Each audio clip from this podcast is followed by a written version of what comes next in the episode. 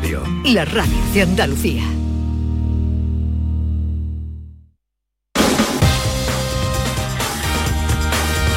En Canal Sur Radio, gente de Andalucía, con Pepe da Rosa. Hola, buenos días. Soy Miguel Ángel Campos, El Campito, de Guillena, capital de la Sierra Norte de Sevilla. Hoy quiero presentar el programa 247 de Gente de Andalucía, el mejor programa que hay en toda España entera y parte del universo. Y os quiero decir una cosa, ¿eh? A todos los andaluces, qué suerte tenemos, Dios mío, qué suerte tenemos de haber nacido andaluz. Viva Andalucía y viva toda su gente. Ole, y viva tú. Hola, hola.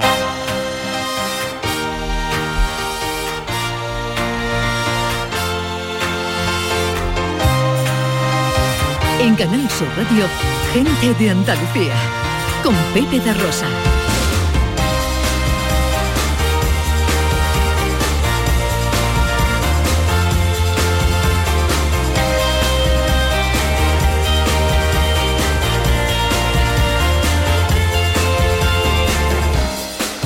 Hola, hola. Hola, ¿qué tal? ¿Cómo están? ¿Cómo llevan esta mañana de sábado, 14 de mayo de 2022? Ojalá en la compañía de sus amigos de la radio lo esté pasando bien la gente de Andalucía. Desde el estudio Valentín García Sandoval tomamos el relevo del gran domi del postigo El Verbo Hecho Radio y afrontamos tres horas de apasionante aventura por Andalucía para hablar de nuestra tierra, de nuestras costumbres, de nuestro patrimonio, de nuestra historia, de nuestra gente. Chamorro que está pendiente de todo en la producción. ¡Hola,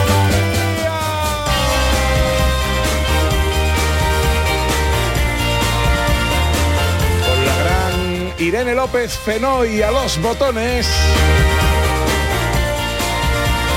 Y con la mujer que vino a la vida para darle vida a la radio.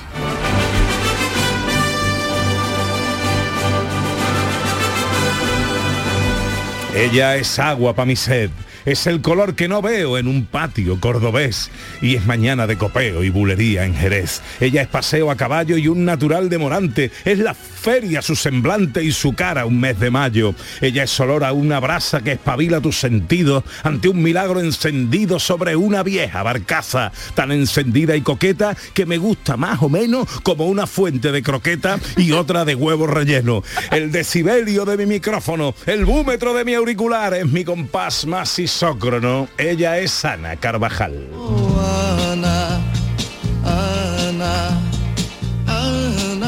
Hola Ana. Hola, buenos días. Qué cosa más bonita y más de amor, de verdad, mm, compararte con una fuente de croqueta o de huevo relleno. Eso es, vamos, inigualable. inal- es, eh, tope total. Hay un- ¿Cómo vas a superar eso? Algo más bonito que una fuente de huevo no, relleno. no, no, no, no. Esos La de croqueta.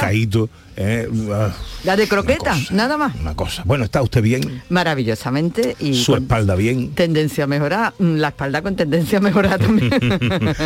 Bueno, lo que mm, es tendencia este año es que sean nuestros oyentes los que inauguren cada sábado y cada domingo este programa. Este año, gente de Andalucía arranca con los saludos de la gente de Andalucía. Buenos días, majarones. Soy José Mudarra, de Sevilla. Y aquí comienza el apasionante y emocionante programa número 186 Bienvenidos de Gente de a Andalucía. Gente de Andalucía. Y aquí comienza el programa número 177. Buenos días, soy Lola, de Y Granada. aquí comienza el programa número 179 de Gente de Andalucía. Ellos ya lo han hecho.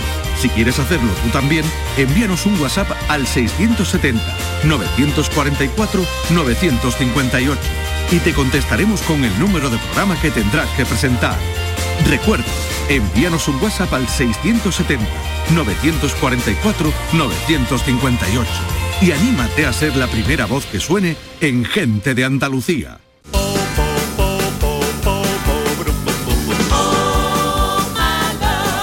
Venga, un palito al sumario de un programa que hoy nos lleva de paseo, en primer lugar a Málaga, Huelva y Sevilla. Enseguida conectamos en directo con los 101 kilómetros de la Legión en Ronda, una carrera que cumple 23 ediciones. También estaremos en Almonte, que vive el ambiente de los días previos al traslado de la Virgen del Rocío, y en Sevilla, que recibe este fin de semana a más de 30.000 personas por el primer safari Pokémon de España. Nuestra gente popular de hoy es Pedro Guerra. Tú y yo una pausa en el camino, lo que guardo en los bolsillos.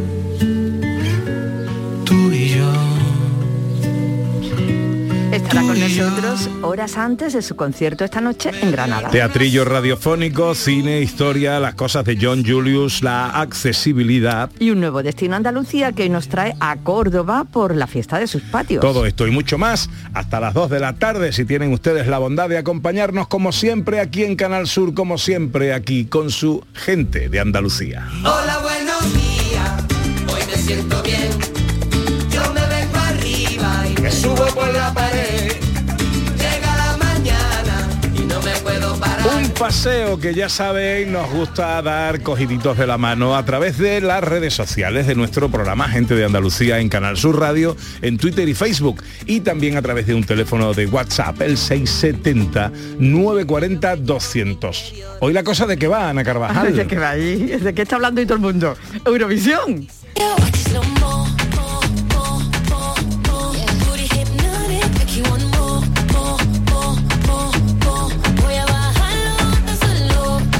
Bueno, pues esta es la canción española. Slow Mo, que no sé qué significa. Con manteca. ¿Eh? Con manteca. Slow Mo con manteca colorada. Slow Mo. Con Chanel, eh, que dicen que está otro año más entre las preferidas, ¿no? Así es, así es, junto con el Reino Unido parece seca, aparece Chanel y los ensayos y aquello se lía. Vamos a ver si es verdad, ¿no? Bueno, el Reino Unido puede ser una de las grandes rivales.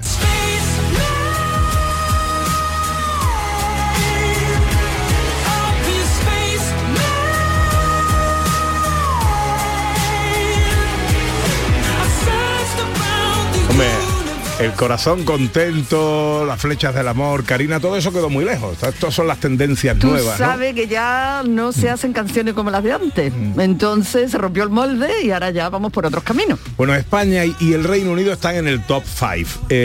quien no está en el top 5 por la propuesta, pero sí por aquello de la emotividad es Ucrania.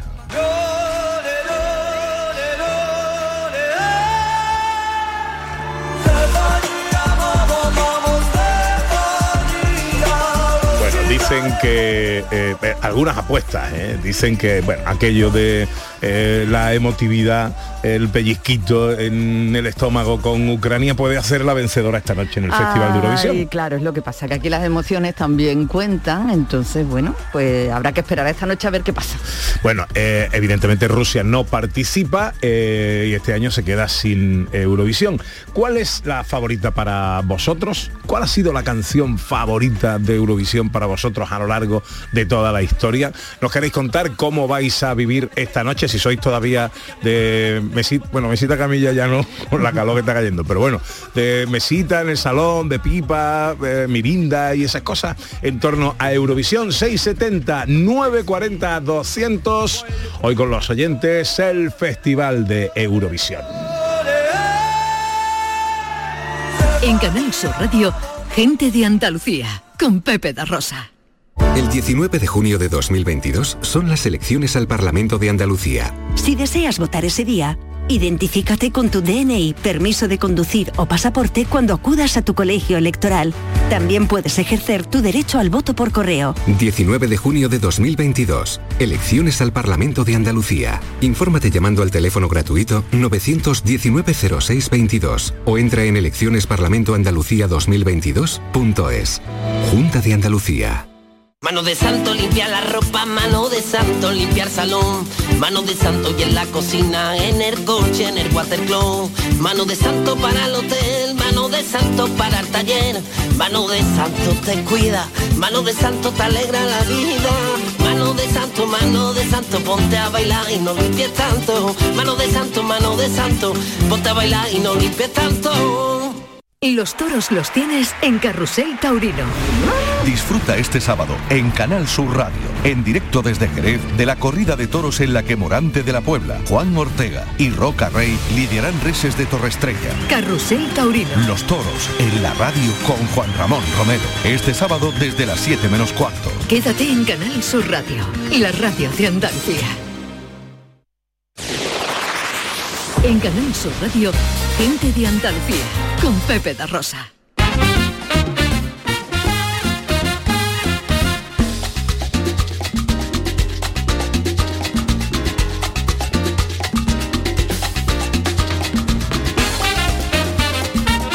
Y 14 eh, de esta mañana de sábado. Por cierto, que me aclara María Chamorro que está pendiente de todo, que el título de la canción eh, española, Slow Mo, eh, significa cámara lenta.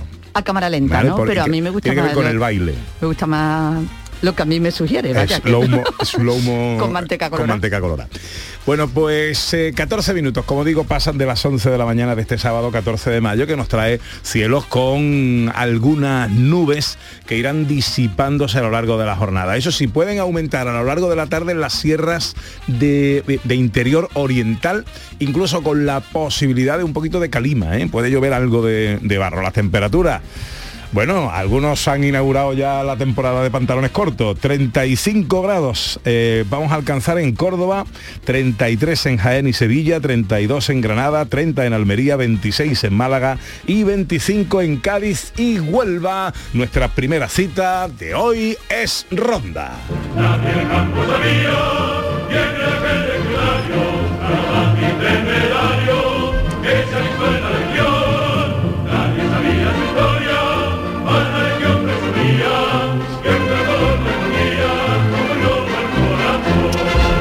Pues hace aproximadamente una hora y cuarto ha comenzado la vigésimo tercera carrera de los 101 kilómetros de la Legión en Ronda. Una de las pruebas deportivas más duras, más emocionantes, de más participación, todo un desafío, no solo para los que participan, sino también para los que organizan.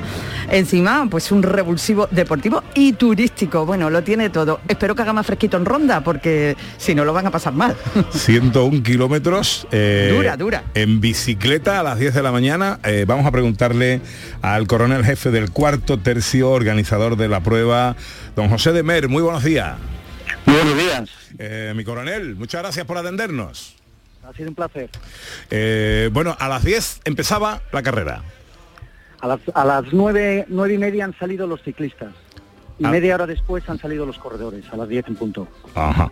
Eh, y los corredores hacen los mismos 101 kilómetros que los ciclistas. Efectivamente, efectivamente los mismos 101. De hecho, estoy ahora mismo en el kilómetro 16 y ha pasado hace cinco minutos el primer corredor, o sea que va como una bala. Ya están pasando corredores aquí, que curiosamente los, los primeros corredores de cabeza adelantan a ciclistas. en- Madre mía. Madre. Eh, más o menos a qué hora está previsto que terminen ambas carreras? Pues el, el primer ciclista lo hará en 3 horas 45 4. O sea que yo creo que a- sobre la una, una y, o sobre la una y cuarto, una y 20 yo creo que llegará a meta. Y el primer corredor depende. Hay años que lo hacen en 8 horas y media, pero hay otros que pues por el calor del día pues lo hacen en 9, depende. O sea que yo creo que sobre las 7 de la tarde así llegará el, el primer corredor. Qué bárbaro. Bueno, y el último, pues, eh, ¿cuántas horas, coronel? El último 24 es lo máximo. Madre a partir mía. de 24 se cierra la, se cierra la meta y, y ya, ya no, no, no puntúa la carrera, claro. Qué barbaridad, qué barbaridad. ¿Cuál es el origen de esta carrera, coronel?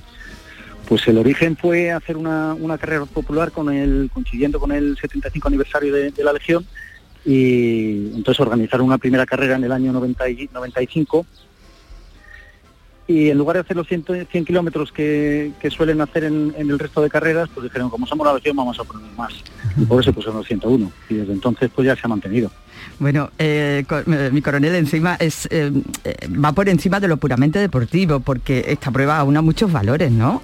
El esfuerzo, el sacrificio, el compañerismo, un poco la esencia también de la legión. Efectivamente, el, gran objetivo de esta carrera para nosotros es eh, estrechar más aún los lazos entre el ejército y la sociedad y dar a conocer nuestros valores de, la Legión, que son, eh, parte de ellos son los que acabo de comentar, Y, por eso hacemos una carrera popular, no queremos que sea una carrera competitiva donde se venga a hacer marcas, sino que una carrera popular en, la que el que participa pues intenta con ese afán de, superación y espíritu de sacrificio acabar la carrera y- y- y tener el máximo de participantes. No podemos aceptar a todos los que nos gustaría porque tenemos limitaciones de infraestructuras de los caminos y fluidez que queremos darle a la prueba, entonces siempre se quedan fuera, como este año que se han quedado 15.000 corredores fuera, solo hemos podido aceptar 9.000. 15.000 se han quedado fuera. Madre mía. Y, 15.000 y- se han quedado fuera. y así y todo es un absoluto desafío organizativo también. Sí, es un esfuerzo muy grande de organización y de planeamiento, pero como para nosotros esto es una operación militar, porque es, es igual que, que la organización de un corredor humanitario. Entonces nos lo tomamos como tal, hacemos nuestro planeamiento y, y lo- y dejamos todos, todos los detalles bien atados. Nos sirve como instrucción. Sí es verdad que tenemos muchísima gente involucrada en, en la organización, porque sumando eh, los 900 escenarios que hay desplegados en organización, señalización, balizaje, habituallamientos, eh, coordinación de- desde la Alameda, Meta y tal, están 150 componentes de protección civil, está la Guardia Civil y la Policía Local de los pueblos por donde pasa la prueba, tenemos 120 fisios y podólogos, 12 médicos, 12 enfermeros, al final suman 1.500, toda la organización. Claro, eso se divide entre los 9.000 corredores y, da una ratio de, de un hombre de la organización por cada seis corredores, que da idea del, del esfuerzo organizativo que se, que se hace con esta prueba y que marca un poco la diferencia con, con otras pruebas de, Mm. similares. y con una proyección turística además de todas las localidades que se recorren que además eh, eh, mi coronel donde podemos eh, para todo el público que quiere asistir que quiere ver este evento deportivo esta fiesta del deporte no ¿Qué, qué consejos le podemos dar dónde se puede observar de qué manera podemos hacerlo que sea además segura claro Hombre, pues en, cualquiera de los pueblos eh, de la serranía por los, que pasa, eh, Arriate, Alcalá del Valle, Setenil, Benahojá, Montejaque, o la misma ronda que es donde está la salida y la llegada, desde ahí la, van a poder ver sin ningún problema. De hecho, du- durante todo el recorrido, ahora mismo pasando para venir aquí al, punto de avituallamiento número 2 que tenemos en, en el campo de maniobras nuestro, está el, el circuito lleno de gente, la gente viene con las sillas, se coloca y simplemente para ver pasar a los, a los corredores y a los ciclistas. Bueno, estoy echando aquí un vistazo al habituallamiento. Eh, se prevé repartir 34.000 litros de agua embotellada, 25.000 litros de bebida isotónica, 10.000 geles de hidrato, 23.000 sándwiches, 3.000 litros de café, 27.000 naranjas, 23.000 plátanos, 1.000 kilos de verdura. Qué barbaridad. Bueno, pues 23 ediciones ya de la carrera de los 101 kilómetros de la Legión en Ronda. Eh, José de Mer, coronel jefe del cuarto tercio y organizador de la prueba. Muchas gracias por atendernos. Enhorabuena por la organización, que no haya ningún incidente y que, bueno, pues que vaya todo muy bien. Pues muchísimas gracias, ha sido un placer. 11 y 21, ahora estamos en Almonte. Y en ese mismo momento nacieron todas las flores del jardín del universo. Y tu reino está en el monte, padre de los almonteños. Aún con aroma centenario. paloma blanca de paz, madre de todos los hombres. Nervios recorren las calles de Almonte. compa de tu viento con un pellizco de sal de la marisma por dentro y si tengo que mirar A punto y a pocos días de producirse el traslado de la Virgen del Rocío hasta su aldea.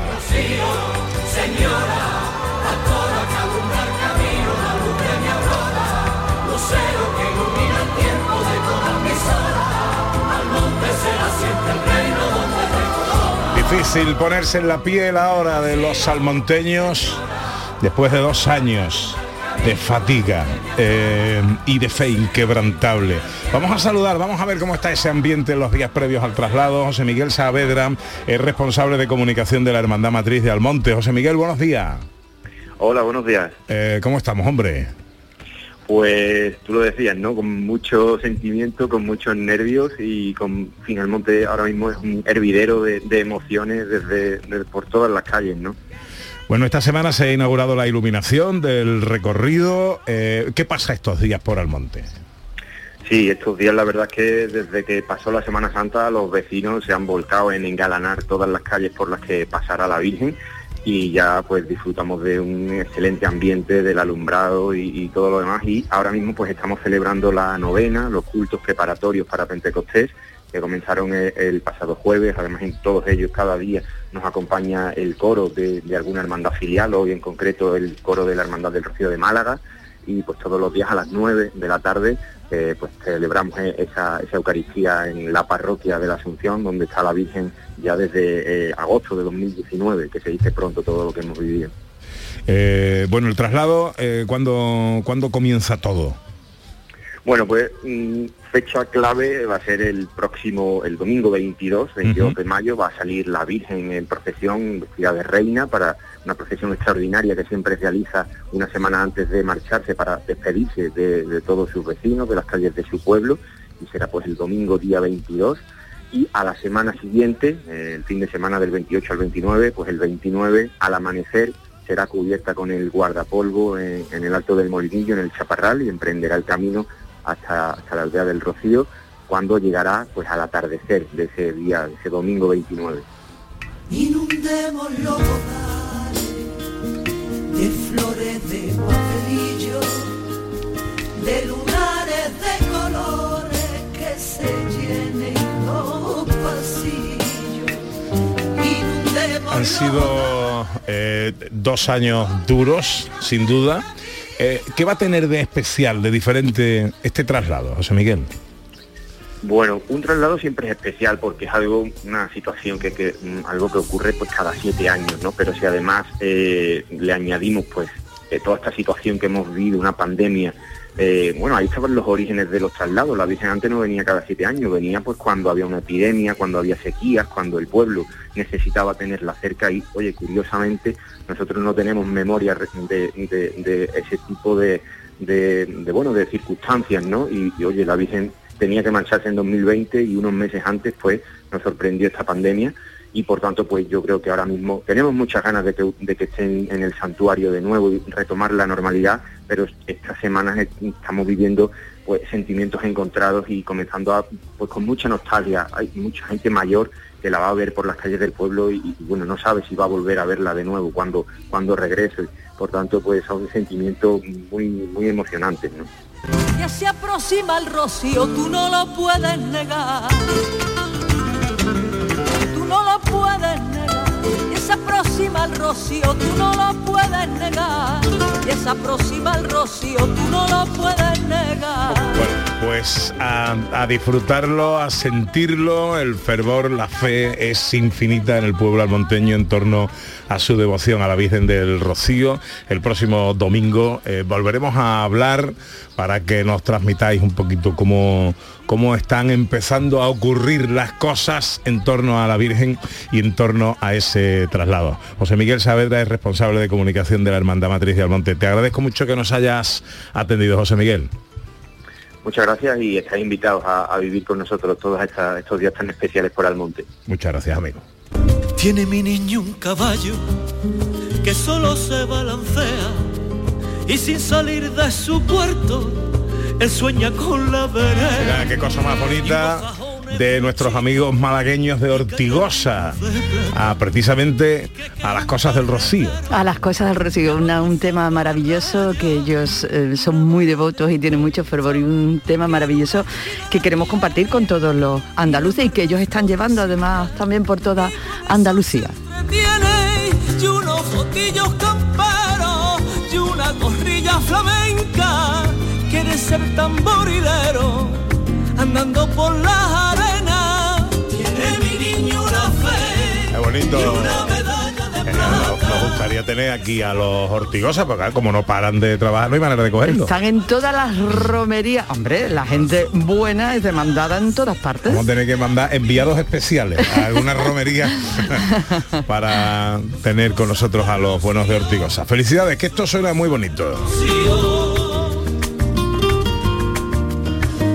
De Ronda al Monte y de Almonte a Sevilla.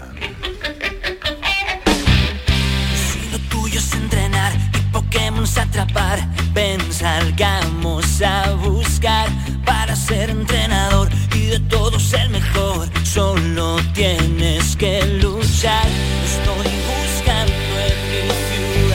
Bueno, a ver, porque el mundo friki, en la etimología propia de la palabra, tiene una cita en Sevilla en torno a Pokémon. Desde ayer, Pepe, se está celebrando aquí al lado de donde están los estudios, desde donde nosotros emitimos en este momento, en el Parque del Alamillo, la primera zona safari de Pokémon Go de 2022. O sea que toda, todos los paseos, todo el parque, todos los senderos, están recreando un ecosistema real de Pokémon salvaje en plena naturaleza. Eso es lo que están viendo, lo que están participando. Bueno, ojo, ¿eh? se espera eh, la asistencia de unas 30.000 personas provenientes de todo el mundo. Un evento similar que se celebró en Liverpool, en el Reino Unido, habría dejado un impacto económico de casi 14 millones de euros. No estamos hablando de cualquier cosa. Eh, vamos a saludar a Manuel Campuzano, que es director del Parque del Alamillo de Sevilla. Hola Manuel, buenos días. Hola, muy buenos días. Encantado de saludarte, amigo. Igualmente. No cabe un alma en el parque, ¿no?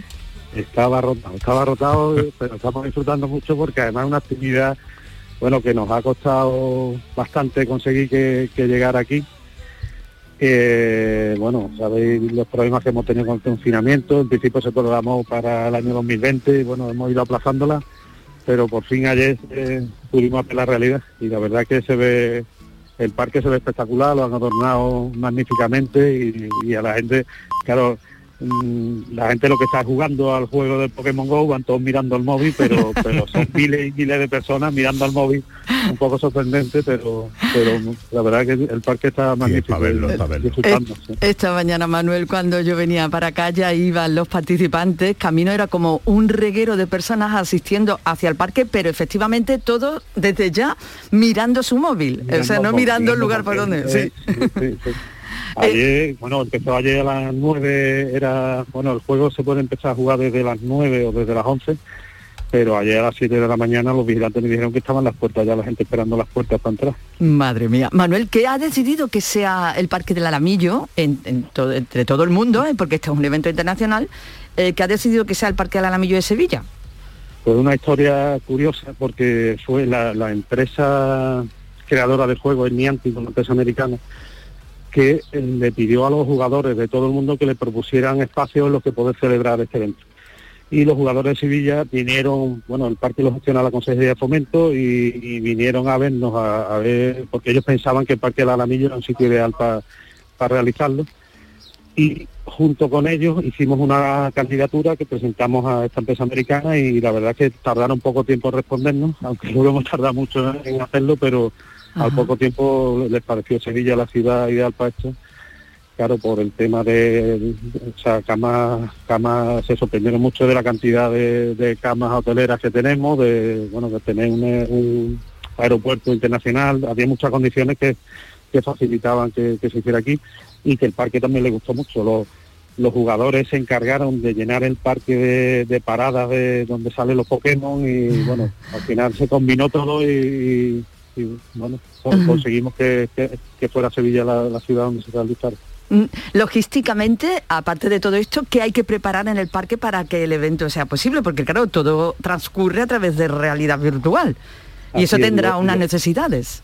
La, la primera condición y, y- y la bueno una condición sine qua non era que aquí hubiera operadores de telefonía con capacidad para darle servicio a, a- hasta no sé hoy la verdad cuánta gente puede venir hoy creo que será el día más fuerte no sé si habrá 10 12 mil personas ahora mismo jugando un buen wifi. simultáneamente sí, sí, claro han montado tenemos aquí seis repetidores de seis repetidores de telefonía que es una instalación similar a, a la de la feria. Cuando cuando llegaron le- les, dijimos, hombre, que aquí no- nosotros un poco orgullosos dijimos, bueno, que aquí se monta la feria en un espacio pequeño y no hay problema con los móviles, pero ellos nos dijeron que no, que estos son señores que están jugando, o sea, están conectados, en, en feria tú mandas un WhatsApp de vez en cuando o haces una llamada, estos señores están 10.000 personas conectadas continuamente durante o claro. 10 horas. Claro, claro, Y claro. te- tenían unos requerimientos enormes. Bueno, dicen que los vecinos de la zona del parque, los aledaños del parque de Alamillo no han tenido mejor cobertura en su vida, ¿no? Hoy, hoy, claro, seguramente. Así es. Bueno, ¿y esto cuándo, cuándo acaba? Son tres días, eh, empezó ayer, son viernes, sábado y domingo. El parque está abierto al público, todo el mundo puede venir, pero solo los que hayan pagado la parte del juego, que es la novedad en estos días, en, eh, salen Pokémon nuevos, salen, tienen diversas novedades, que solo verán los que hayan pagado la entrada. Y, y, eh, bueno, lo que os decía, que el, el parque está abierto al público y está viniendo mucha gente curiosa también. Hay muchas carpas distribuidas por el parque, hay food trucks, hay el kiosco también se ha ampliado, tienen barras por, por- repartidas por el parque y bueno, la verdad es que el ambiente es magnífico. Bueno, hombre, digno de ver para aquellos que... que Nosotros si vamos cerca. veremos personas, no veremos Pokémon. No veremos Pokémon, claro. Pero Claro, bueno, está claro. bien. y árboles. No, también ade- además veréis personas, me ha sorprendido mucho que pensar, hombre, uno asocia estos juegos a, a una determinada edad, pero aquí hay, me ha sorprendido muchísimo la cantidad de gente que hay de todas las edades, o sea, Sí. niños mm, poquísimos y personas de más de 60 muchísimas y muchísimas y muchísimas, miles, ¿eh? No- Puretismo, bueno, puretismo friki. eh, ¿eh? bueno, de Ah. todas, la verdad es que es sorprendente que hay gente de todas las edades, sobre todo de, de 20 a 60, 70, muchísima mayoría. Qué bueno. Qué bueno. Pues Manuel Campuzano, director del Parque del Alamillo, gracias por atendernos y felicidades, hombre, pues, porque esto de- a nivel organizativo también es un reto para el parque. Sí, sí, lo hace. Pero bueno, está funcionando bien. Un abrazo fuerte.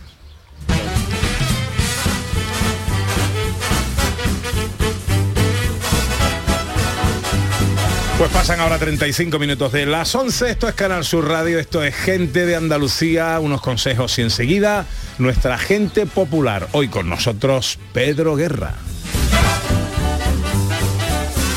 En Canal Sur Radio, gente de Andalucía con Pepe da Rosa. Canal Sur Radio, Sevilla. Futuros Abundantes llega el 2 de abril al C3A, Centro de Creación Contemporánea de Andalucía, una exposición que celebra los 20 años de TVA 21, Thyssen Bornemisza Art Contemporary. La entrada a Futuros Abundantes es gratuita, en colaboración con la Junta de Andalucía y el Ayuntamiento de Córdoba. Ven.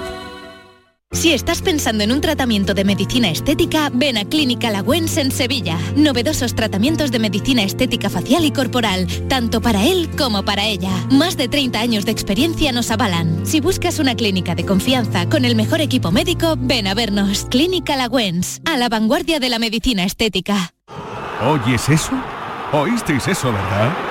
Vive Sevilla es Fútbol, el mayor evento de fútbol a nivel europeo del 11 al 18 de mayo. Situado en el Prado de San Sebastián habrá fútbol, chapas, futbolín, panel de expertos, eSports, radio y cine. Y la entrada es gratuita. Ya está aquí, no te lo pierdas. Del 11 al 18 de mayo en el Prado de San Sebastián, Sevilla es Fútbol. Sonreír mola, pero ¿cuál es tu secreto? Mi secreto es ser transparente siempre. Llevo ortodoncia, pero es invisible. Solo este mes en Vitaldent, llévate un 15% de descuento en ortodoncia invisible. Descubre el secreto de tu mejor sonrisa al mejor precio. Y haz del mundo tu pasarela. Pide cita en vitaldent.com. El 19 de junio de 2022 son las elecciones al Parlamento de Andalucía. Si quieres votar ese día y no puedes hacerlo, adelántate y hazlo por correo. Solicita la documentación necesaria hasta el 9 de junio en cualquier oficina de correos de forma gratuita o en la web correos.es. Una vez solicitada y recibida en tu domicilio, podrás enviar tu voto por correo certificado hasta el 15 de junio de forma gratuita. 19 de junio de 2022. Elecciones al Parlamento de Andalucía. Infórmate llamando al teléfono gratuito 919-0622 o entra en eleccionesparlamentoandalucía2022.es. Junta de Andalucía. La noche más hermosa y Pilar Muriel te dan respuestas a tus preguntas sobre ciencia, historia, misterio, crecimiento personal, para que disfrutes de un programa fascinante durante las noches de los fines de semana. La noche más hermosa. Viernes y sábado desde las 11 de la noche con Pilar Muriel. Quédate en Canal Sur Radio, la radio de Andalucía. Gente de Andalucía, con Pepe da Rosa.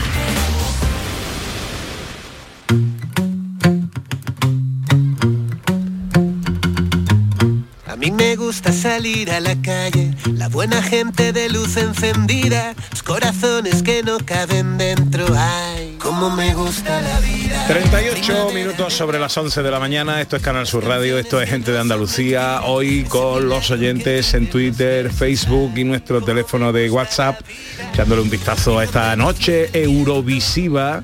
eh, ¿Dónde pensáis que están los favoritos? ¿Cuáles son las canciones vuestras preferidas? Y las de toda la vida. Enseguida estamos con los oyentes, ahora llega nuestra gente popular.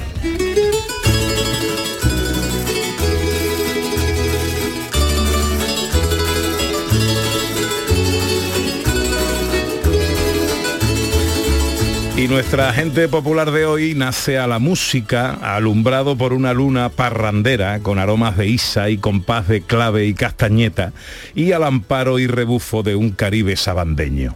Actualmente está de viaje, un viaje quizá más reflexivo y espiritual que geográfico, el viaje del amor, el viaje de la vida, el de la memoria, el de la solidaridad.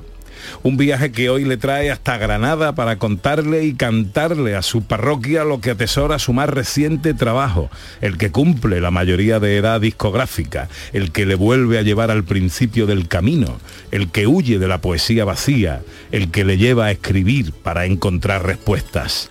Guerra y paz, guanche, que no de la Rusia de Tolstoy. Guerra genealógica, paz la que desprenden sus matices poéticos y musicales, siempre sensibles, siempre portadores de buenas vibraciones.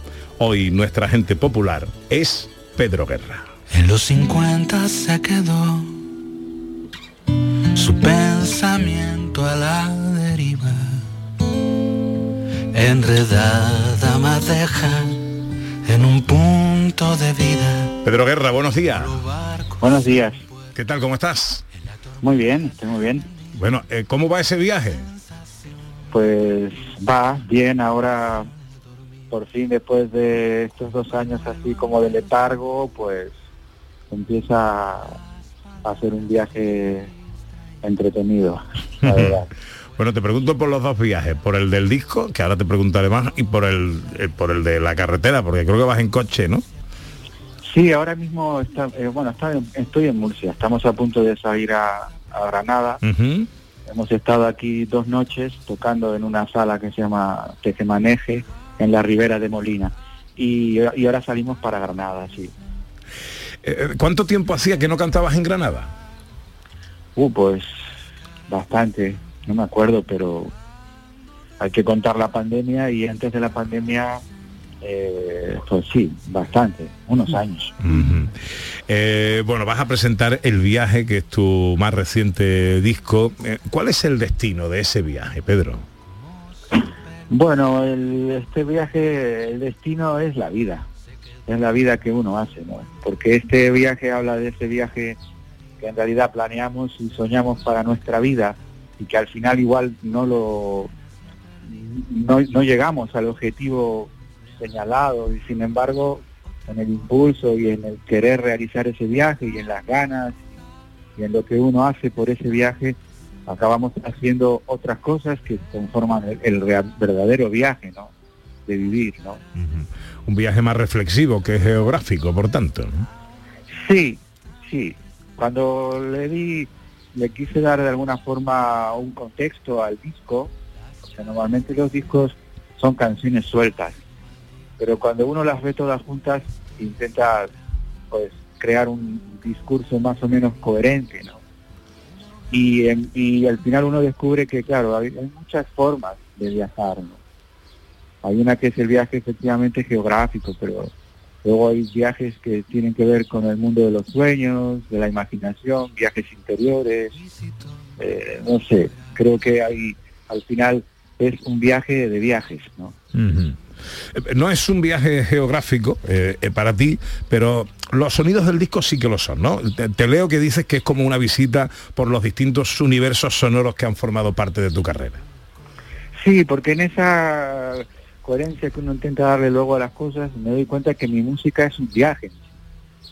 Porque mi música pues eh, tiene cosas, tiene una raíz canaria importante, tiene pero tiene una raíz latinoamericana muy importante. Música tanto en sonoridad como en ritmos, como en influencias. Eso es un viaje que pasa por Argentina, que va a Cuba, eh, que pasa por África, que pasa por Canarias y a la vez pasa por las músicas modernas de diferentes épocas, ¿no? Un poco por el pop, eh, en fin, es, es, es la música también, eh, en fin, bueno, tal lo que acabo contando en la canción Contamíname, ¿no? Es decir, que se trata de, de tomar, de tener la mente abierta a, a todas las culturas y a todas las cosas que te puedan llegar y tomar lo que más te guste y acabar construyendo una música que es fundamentalmente mestiza, ¿no? Entonces este viaje es un viaje mestizo. Es tu mayoría de edad discográfica, Pedro, tu disco número 18. Sí, sí. Hay, hay, hay- es también un, un- un trabajo de, de madurez. Sí, eso sí creo que sí, que sí que lo es. Y de hecho en este disco había de alguna forma, fíjate, al final todas estas son cosas casuales porque yo no he pensado, eh, eh, yo no fui quien se dio cuenta de que este era mi, mi número- mi disco número 18, por lo tanto representaba como la mayoría de edad. Sin embargo, sí es un disco que desde que lo empezamos a preparar con el productor, con Pablo Cebrián, pensamos que era un disco que debería reunir un poco todos esos lugares a los que yo había viajado eh, musicalmente, ¿no? Desde mis comienzos. Entonces hay un poco del disco Golosinas, hay un poco del disco Tan cerca de mí, un poco del disco Raíz, un poco del disco Ofrenda, ¿no? Y pasado por, por una actualización de todos esos elementos, ¿no? Entonces, bueno, cumplir 18 años haciendo, mm, echando la vista atrás para ver qué es lo que ha pasado en esos 18 discos, pues bueno, pues es algo que, que estaba, estaba en nosotros, ¿no? Y creo que eso es un gesto de madurez y efectivamente. Es por eso también que dices que este disco es como cerrar un ciclo. Sí, sí, es justamente por eso, de alguna forma. Es como hacer un repaso a todo lo, lo que yo he hecho, ¿no? Y, y- y- y todo, juntarlo, ¿no? En un trabajo, ya. Hablabas de, eh, de Pablo Cebrián, productor de- del disco, eh, y, compruebo, eh, estudiando un poco tu trayectoria, que hacía más de 20 años que, que no trabajabas con un productor, que tú te lo comías y tú te lo bebías solo. Sí, no exactamente solo del todo, porque siempre he tenido apoyo de las personas que han trabajado conmigo en los discos, pero sí es verdad que trabajar con un productor es diferente, te pones en manos de alguien a quien supones, en, que, en quien pones tu confianza y que de alguna forma te dejas llevar, ¿no? Y eso sí es verdad que no lo hacía desde hace 20 años, ¿no? Trabajé mis primeros discos con Carlos Narea y, después, pues más o menos me dejé llevar por mí mismo, ¿no? Pero sí es verdad que cuando uno trabaja solo hay un momento en que también pierde un poquito, ¿no? La perspectiva, o sea que esa mirada externa eh, es buena, ¿no? Igual no siempre, pero en un momento dado sí que lo es. Tú y yo. Una pausa en el camino, lo que guardo en los bolsillos. Tú y yo. Tú y yo. Entre el disco una colaboración muy especial que, hombre, debo decirte que me ha llamado muchísimo la atención, eh, para bien, por supuesto, con Manuel Carrasco.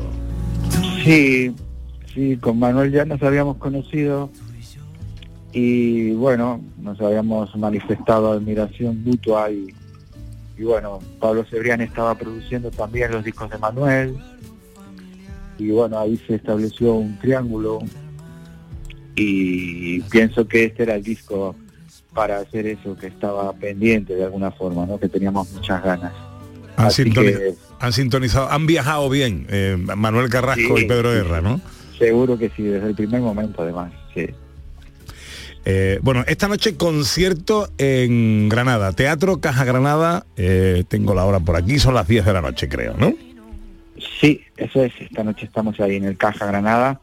Estoy, estoy en, en, digamos, el viaje tiene dos formatos, uno es con banda y otro es un formato acústico, a guitarra y voz. En Caja Granada- Granada estoy con este formato acústico, a guitarra y voz, pero bueno, canto canciones del viaje y también hago pues un repaso por eh, canciones del resto de mi discografía. Mm. Bueno, pues yo creo que la cita, Ana, es obligada eh, no, no hay que perdérselo. Hay hace mucho tiempo que no va Pedro Guerra a cantar a Granada, que no viene a Granada a cantar. Teatro Caja Granada, la cita a las 10 de la noche, hay que estar ahí. Es una oportunidad y yo creo que todos y cada uno de los que asistan también van a tener su propio viaje interior, cosa que es más que interesante. Pedro, te deseo un buen viaje y que esta noche llenes de eh, buenos viajes y buenas sensaciones a todos los granadinos que vayan a verte. Muy bien, muchas gracias. Nos Una- vemos esta noche. Fuerte abrazo, amigo. Abrazo. Chao. El sonido de una espada, un atajo en la vereda. Tú y yo, una pausa en el camino, lo que guardo en los bolsillos. Tú y yo, tú y yo, media luna sobre el río, un bebé que se ha dormido. Tú y yo, tú y yo. 11 para las 12. En Canal Sur Radio, gente de Andalucía, con Pepe La Rosa.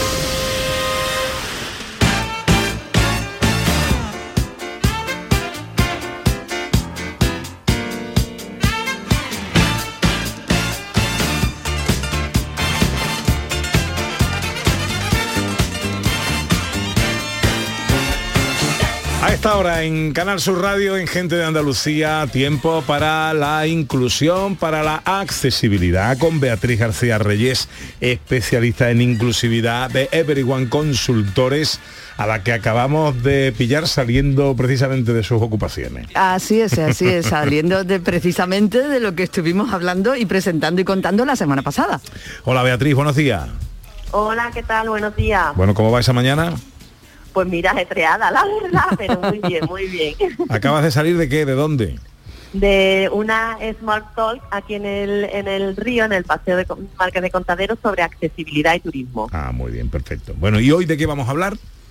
Pues mira, vamos a hablar eh, de, de los de Córdoba y sus patios, porque la ciudad de Córdoba está trabajando muchísimo por ser un referente en accesibilidad y tiene entre sus objetivos facilitar a las personas con discapacidad el acceso tanto a la información como a las visitas de los patios de Córdoba durante el concurso oficial que se está haciendo durante el mes de mayo y también cuando haya otras aperturas extraordinarias. Entonces, detrás de todo esto está trabajando don Bernardo Jordano, que es el delegado de Recursos Humanos, Salud Laboral, Inclusión y Accesibilidad en el Ayuntamiento de Córdoba y que hoy viene a contarnos el trabajo que, que están desarrollando en la fiesta, en esta fiesta que es de interés turístico nacional y patrimonio cultural inmaterial de, de la humanidad.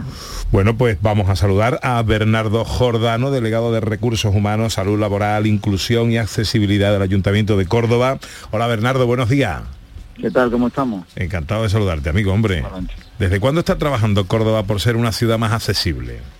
Bueno, eh, ¿desde cuándo? Pues yo creo que desde siempre. En ese caso hay un enfoque distinto de tres años para acá que viene a descubrir más ese concepto de accesibilidad universal. Ese apellido de universal significa mucho. Si acaso antes eh, por inercia se pensaba más en la barrera arquitectónica, en la silla de ruedas, y estamos descubriendo que no es así. Entonces, en función de, los distintos perfiles, de los distintos eh, colectivos que, haya que atender, pues vemos que hay que buscar soluciones distintas en cada caso. Y en eso y parece que funciona.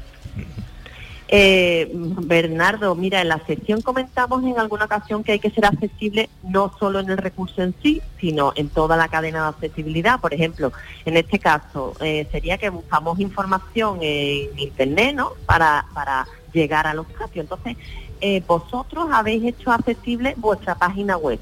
¿Qué podemos encontrar en ella? Bueno, pues sí, eh, empezamos como prueba piloto con esta página web de los patios y la verdad es que nos ha gustado tanto la herramienta que la estamos aplicando al resto de, portales de, de la red municipal. Entonces, efectivamente, eh, creo que no se nos escapa ningún perfil de usuario con cualquier discapacidad que tiene acceso perfectamente a, todo el contenido de, de la página, ya sea una discapacidad visual, auditiva, cognitiva, en fin, es una herramienta que, que encontramos de las muchas que hay en el mercado, creo que es bastante acertada en su enfoque y hasta ahora las referencias que nos llegan son buenas. Siempre se puede mejorar, siempre llegará alguna que, que supere a la anterior, estaremos pendientes, pero vamos, la idea es que el contenido no se le escape a ningún usuario. Y para visitar los patios, ¿qué accesibilidad tenéis contemplada? Bien, pues ahí sí hemos tenido que trabajar mucho la barrera arquitectónica, Claro. que, que no se nos olvide que la mayoría del contenido está en casco histórico, que tiene su complejidad, y lo que venimos haciendo pues que se hacen, digamos, unas adaptaciones, unos trajes a medida para cada uno de esos recintos, que ya quedarán eh, para su uso a, futuro. Entonces hablamos de rampas en madera, hablamos de, eh, de superar escalones, de, en fin, eh, una serie de, herramientas que hoy por hoy están en 13 patios. Eh, en todos no se consigue eh, eh, catalogarlos de accesible, eh, distinguimos entre accesible y practicable. Los segundos pues serían que, se pueden visitar pero con algo de ayuda. Y en los primeros pues el usuario en silla de ruedas tendría plena autonomía para visitarlo por sí solo. Eso empezando por ahí, 13 patios, ¿vale? 13 de los que están en concurso. Fuera de concurso hay otros que también hemos hecho un montón de adaptaciones y que ya digo que eh, para cualquier evento que hablamos de Palacio Diana, por ejemplo, hablamos de arqueológica, hablamos de, colaboramos con todas las instituciones y eso se aprovecha en, en eventos posteriores. Luego, eh, gestionamos la visita de los colectivos. Eh, en algunas ocasiones incluso no tienen ni que esperar cola en función del perfil que presenten ellos. Eh, han pasado ya por aquí 700.000 personas, para que seamos conscientes de- del hormiguero que, que supone todo el conjunto de los patios. Hemos gestionado, hemos reforzado las plazas de movilidad reducidas, tanto para coches particulares como para colectivos. En fin, ahí hay bastante trabajo. Eh, para colectivos de, de personas sordas se ha puesto a disposición eh, intérprete de lengua de signos. Lo que decía antes, eh, eh, hay que pensar en todos los perfiles y, y echarle mucha imaginación para que no se queden sin disfrutar del contenido de exposición de todos. Bueno, y nada más terminar los patios, empezáis con la Feria de Córdoba. ¿Tenéis también prevista accesibilidad en esta fiesta? Efectivamente. Eh, el mayo sabéis que es bastante intenso en, en esta ciudad y nos obliga a, eso, eh, terminando una, eh, ponernos con otra. Así que en feria, pues por decir algunas cosas, eh, se estaba ejecutando reformas eh, urbanísticas en el recinto del Arenal, pues solamente esa reforma ya incluye suelo táctil en, en todas las actuaciones. Luego, hay un tren neumático que era para, para personas mayores. Bueno, por supuesto va con reserva de plazas para movilidad reducida. Mm, de plaza movilidad reducida hablamos también de aparcamientos reservados, eh, reforzamos lo que había antes y se reparten en distintas zonas. Hablamos también, pues los servicios de emergencia, eh, les facilitamos herramientas que el colectivo de personas sordas pues conocen ya muy bien, ese visual.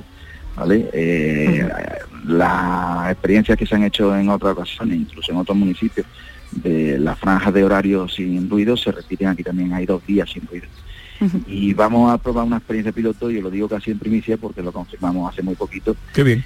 y no sé si os suena, en Parque de Atracciones pues hay una figura instaurada que, que funciona bien, que es el, el pase express. Es que eh, los niños con, con discapacidad, pues eh, algunos no entienden muy bien ese concepto de esperar una cola, o, entonces eh, pasan antes. Ah, en la medida de las posibilidades de las atracciones, pues o pasan por la puerta de entrada o, la, por la puerta de salida. Se establecen unas reglas objetivas que todo el mundo entenderá y, y facilitará y apostamos mucho por esa experiencia. Creo que nunca se ha hecho en, en una feria pública. Ya digo, en, en recinto de, de parque de atracciones privados sí. Eh, en ferias públicas no me suena haberlo visto. Y estamos muy ilusionados con eso, la verdad. Pues estupendo, estupenda iniciativa. ¿Dónde pueden encontrar información nuestros oyentes sobre la accesibilidad en este caso y el tema concreto que nos trae de los patios de Córdoba? Bueno, pues creo recordar que era patio.córdoba.es, sino en la página genérica del ayuntamiento, que es córdoba.es, a partir de ahí hay un apartado de accesibilidad y veréis todo lo que se está haciendo, que la verdad es que echando la vista atrás, mm, bien, da para, para bastante. sí. Bernardo Jordano es delegado de Recursos Humanos, Salud Laboral, Inclusión y Accesibilidad del Ayuntamiento de Córdoba. Gracias Bernardo por atendernos y enhorabuena A por el trabajo. Muchísimas gracias. No puedo creer que es verdad. Y gracias también a ti, Beatriz. ¿Cuándo tienes que entrar otra vez o qué? Sí, tengo que entrar dentro, dentro de todo. Somos tres actores y, y vamos a ir rotando. Yo he tenido mi intervención ahora mismo y dentro de como tres cuartos de hora vuelvo. Así que los que quieran que se vengan para el patio del contadero. Venga, que vaya bien. Gracias, querida. Gracias, un abrazo. Poco a poco vamos llegando a las 12. Llega la información a Canal Sur Radio.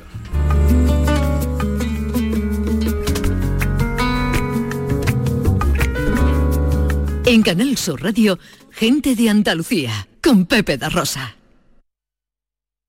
Sevilla. Canal Sur Radio. Marpedental, centro de odontología avanzada dirigido por el doctor Miguel Marrufo, clínica de referencia en Sevilla desde hace más de 10 años gracias a su tecnología, calidad y grupo humano. Recuerda que un día sin sonreír es un día perdido. Marpedental, donde tú eres la prioridad. Más info en marpedental.com. Vente a Dimarsa, ponte en mis manos y dile chao, dile chao, dile chao, chao, chao, empieza ya tu autoconsumo, nuestro petróleo es el sol. Leques fotovoltaicas Dimarsa y despreocúpate de la factura de la luz. Dimarsa.es. Futuros Abundantes llega el 2 de abril al C3A, Centro de Creación Contemporánea de Andalucía, una exposición que celebra los 20 años de TVA 21, Thyssen-Bornemisza Art Contemporary. La entrada a Futuros Abundantes es gratuita, en colaboración con la Junta de Andalucía y el Ayuntamiento de Córdoba. Ven. Sábado sin liga, pero con mucho en juego. La Copa del Rey de Fútbol Sala la tienes en Canal Sur Radio. El Olivo Arena de la capital del Santo Reino alberga la fase final de la Copa del Rey de Fútbol Sala con dos andaluces en liza. El Uma Antequera y el Jaén Paraíso Interior quieren llegar a la final y este sábado se miden al Santa Coloma y al Valdepeñas respectivamente. Y las Panteras del Costa del Sol de balonmano quieren repetir la hazaña europea ganando la Copa Continental de Clubes, la EHF. Este sábado vive el deporte andaluz en la gran jugada de Canal Sur Radio con Carlos Gonzalo. Comenzamos después de Carrusel Taurino. Quédate en Canal Sur Radio, la radio de Andalucía.